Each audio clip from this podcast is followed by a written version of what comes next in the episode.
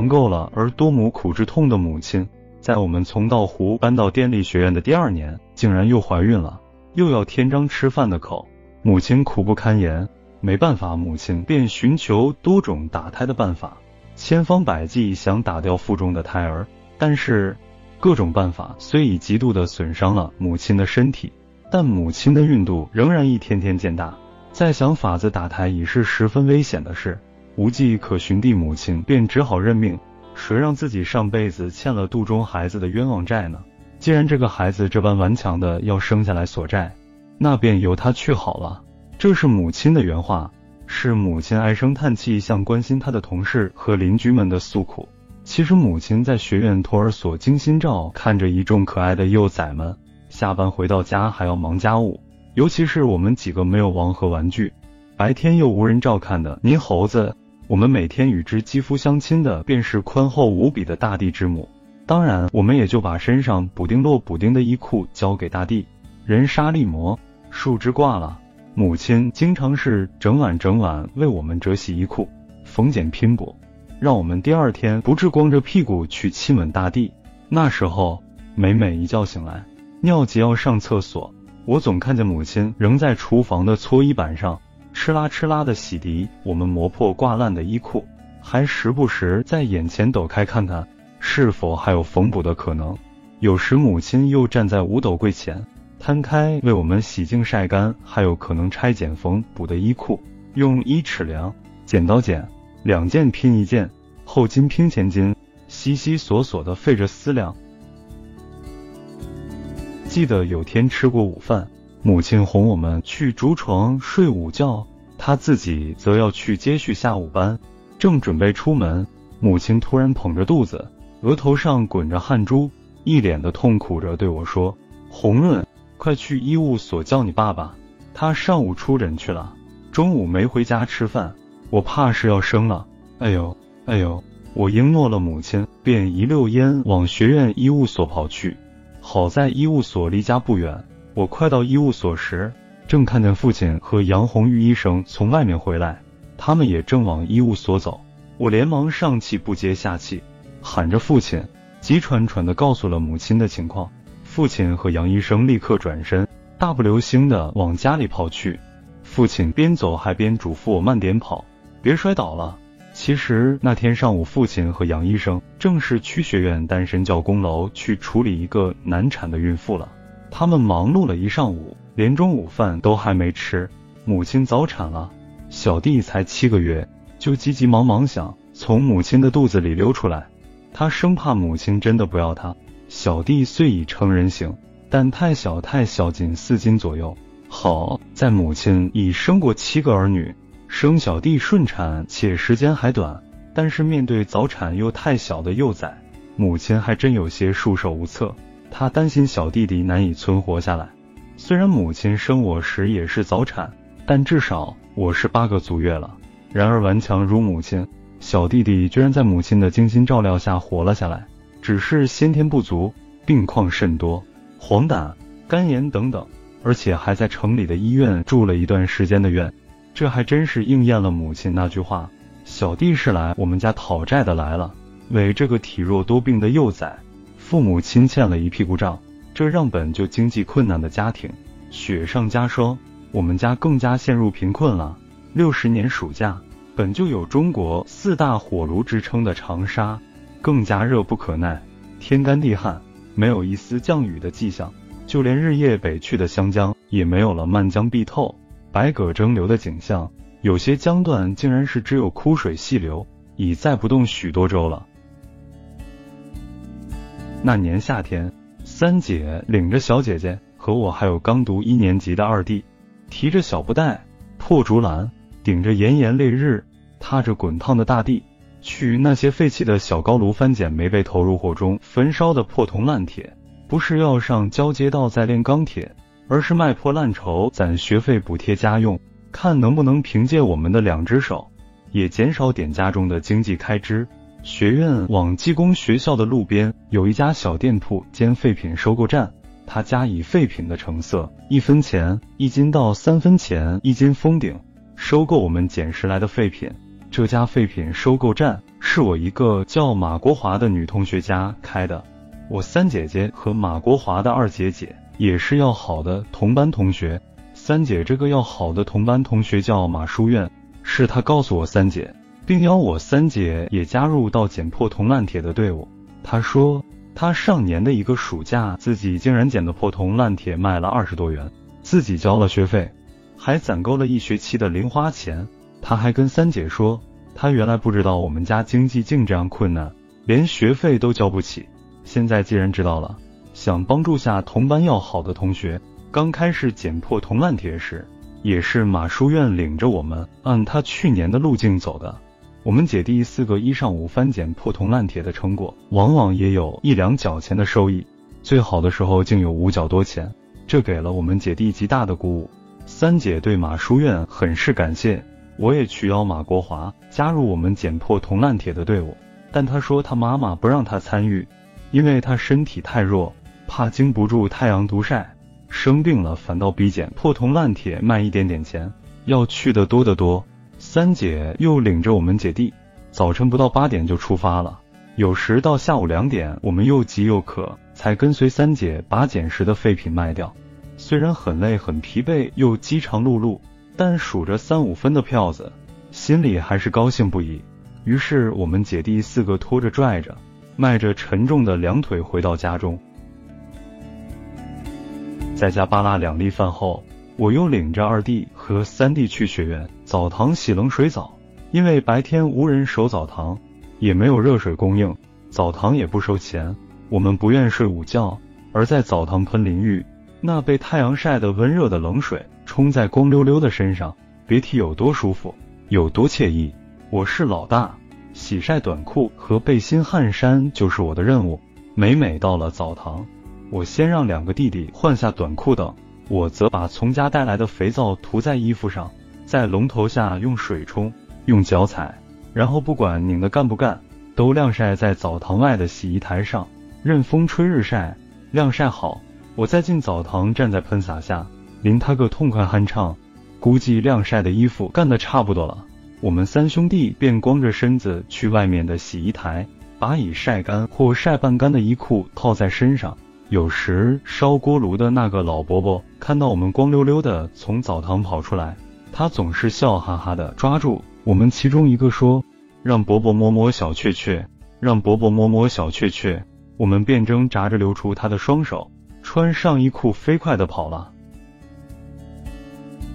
随着捡废品的队伍日益壮大，废品是越来越少了。能去的废弃小高炉，我们几乎跑遍了。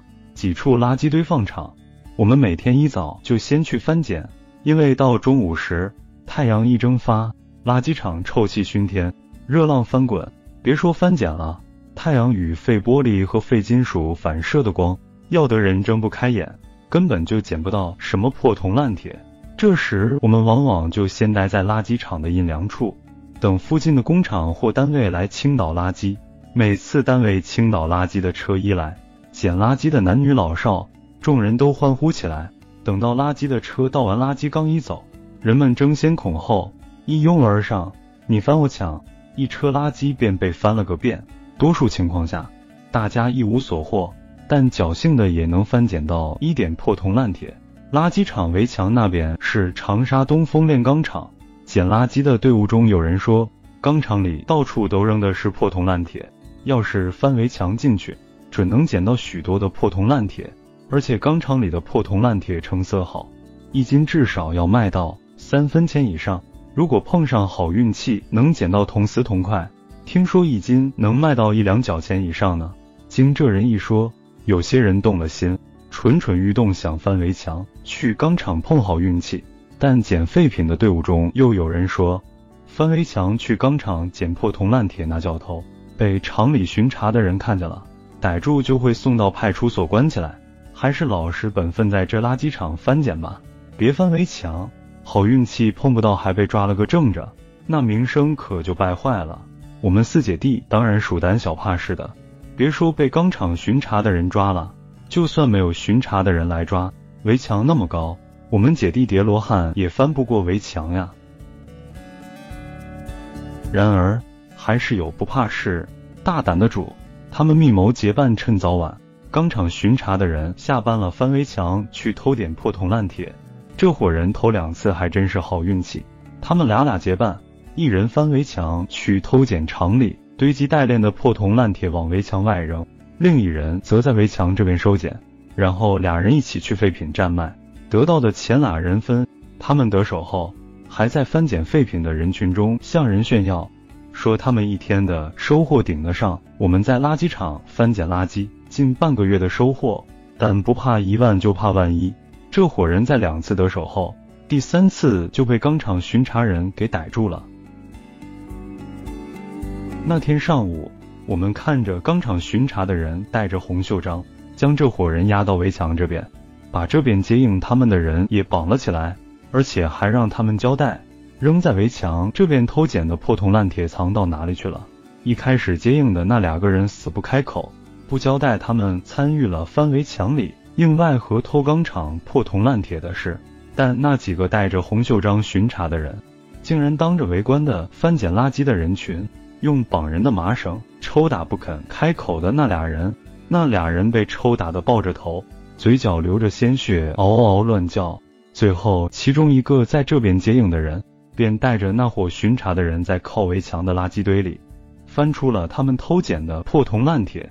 然后钢厂开来一辆汽车，让这伙人把他们偷捡的破铜烂铁装上汽车，再把这伙人押上汽车开走了。当几个戴红袖章的人经过我们姐弟身边时，三姐和四姐赶忙把我和二弟的头按在他们怀中，他们自己也把头伏在我们背上，这让我和二弟几乎喘不过气来。直到汽车开出了垃圾场。两个姐姐才抬起伏在我们身上的头来，惊恐地告诉我们两兄弟，戴红袖章的人中有个我们楼上邻居王奶奶的二儿子，要是他看见了我们在这捡拾破铜烂铁，那会十分难为情的。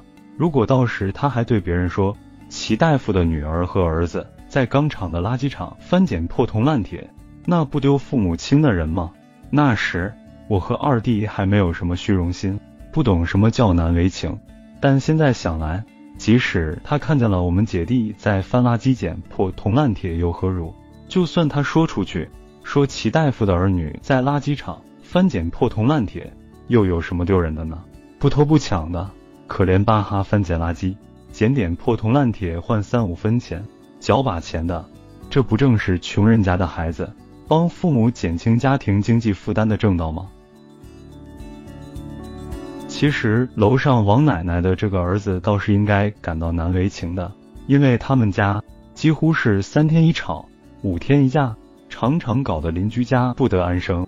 我们楼上的王奶奶是哈尔滨人，她丈夫早逝了，她有一个女儿，两个儿子，女儿是大的，是电力学院财务科的会计，二儿子就是炼钢厂的，小儿子和我大姐姐一块被招进株洲化工厂去了。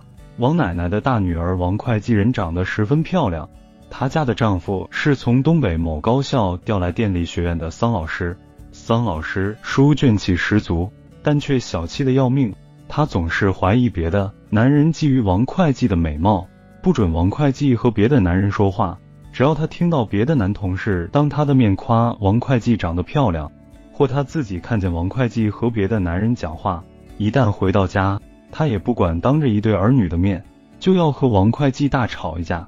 吵架一升级，他就对王会计大打出手。王会计也不示弱，就砸东打西的还手，并让他的一对儿女去隔壁叫舅舅来。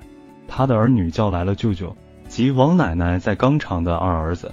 那个舅舅五大三粗，一个典型的东北大汉，三拳两脚就把桑老师打个半死。而王会计又会在这边或向弟弟求饶。或训斥弟弟下手太重，他弟弟则怒气冲冲地责问姐姐：“你让桑红、桑露来叫我干啥？知道我下手没轻重。”桑红、桑露是桑老师和王会计的一对儿女，长得也非常漂亮。每每看到妈妈被爸爸打，都急得叫哭连天。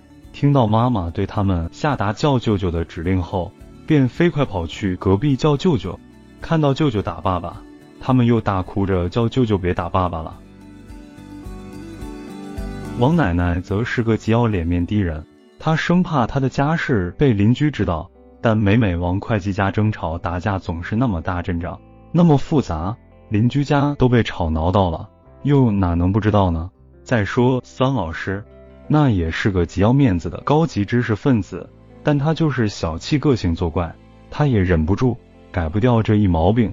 他爱王会计，但却把王会计囿于自己爱的樊篱中，而王会计是搞财务的，不可能不和男的打交道。王会计也爱自己的丈夫。他也知道桑老师是太爱自己了，才会这样小气的。但当这种爱变成了一种精神负担，他又忍受不了。他总是向同事诉说自己的不幸，有几次还向学院领导投诉桑老师。桑老师被小舅子三拳两脚打个半死，五劳七伤的。小舅子被姐姐一训斥，小舅子也后怕起来。于是他便下楼来我们家，叫父亲带上医药箱去帮他姐夫疗伤。这样一来二去的，我三姐四姐自然认识王奶奶的这个二儿子了。有一天，我们姐弟四人在垃圾场翻垃圾，小姐姐突然翻到一块大的废铁块，紧接着三姐又翻到了一块，三姐连忙把这两块废铁块装放在筐子里，并告诉我们不要声张，这两块废铁肯定是上次那波人偷埋在炸的，上次没被翻干净。这次被我们捡到了。那天我们去卖翻捡到的破铜烂铁，因那两块废铁成色好，真就多卖了二角钱。暑假要结束了，我们翻捡破铜烂铁的辛苦也告一段落了。一个暑假四十多天，三姐带领我们捡破铜烂铁，居然也有了二十多块钱的收益。虽然我们四姐弟一个暑假的成果，只相当马书院去年暑假一人的收获，但我们也十分满足。除交我们四个的学费之外，还能剩几块钱补贴家用。父亲为了奖励我们，特地买来了一个大西瓜。整个下午，他把那个大西瓜浸泡在装满冷水的洗衣盆里。我们三兄弟则围着洗衣盆，用手不停的把冷水泼洒在那个西瓜身上。那个大西瓜则在水中被我们拨弄得团团打着转。入夜。一轮金黄的圆月挂在一碧如洗的夜空，习习的夏风吹来丝丝凉意。姐姐们把凉水抹干净的竹床抬到楼前的水泥路旁，父亲又提来两桶水浇湿晒了一天的路面，暑气便消失了许多。我们跟着父亲回到厨房，父亲把洗衣盆中的大西瓜搬到案板上，他用洁净的毛巾擦干西瓜周身的水渍。然后又用右手食指砰砰砰的敲着大西瓜。父亲笑着对我们三兄弟说：“来，听听西瓜的响声。如果敲击它，它发出砰砰砰清脆的响声，那这个瓜肯定熟透了，定会红瓤带沙，蜜甜可口。如果敲击的声音噗噗噗的，那就说明是个生瓜蛋子，肯定不好吃。”这个瓜刚刚你们听到我敲击时的声音是清脆的，肯定是个熟透的瓜。说着，父亲拿起菜刀一挥，咔嚓一声，那个西瓜被劈成两半，通红的瓜瓤在电灯光下晃着红光，淌出一些红色的汁液来。父亲用刀挑起一小块，递给三弟，问他道：“甜吗？好甜的，好甜的，太好虾的。”三弟跳跃着。父亲用砧板端给我们每人一大块西瓜，姐弟们欢快的啃着，个个都一连跌声赞着西瓜好甜好虾，就连天上的圆月也笑着，把灿烂的银灰洒了我们每人一身。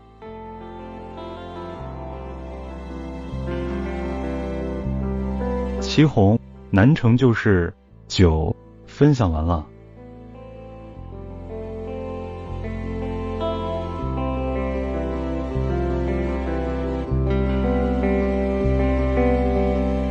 读美文品人生，看世界，打开心灵的锁。小伙伴们，下期再见。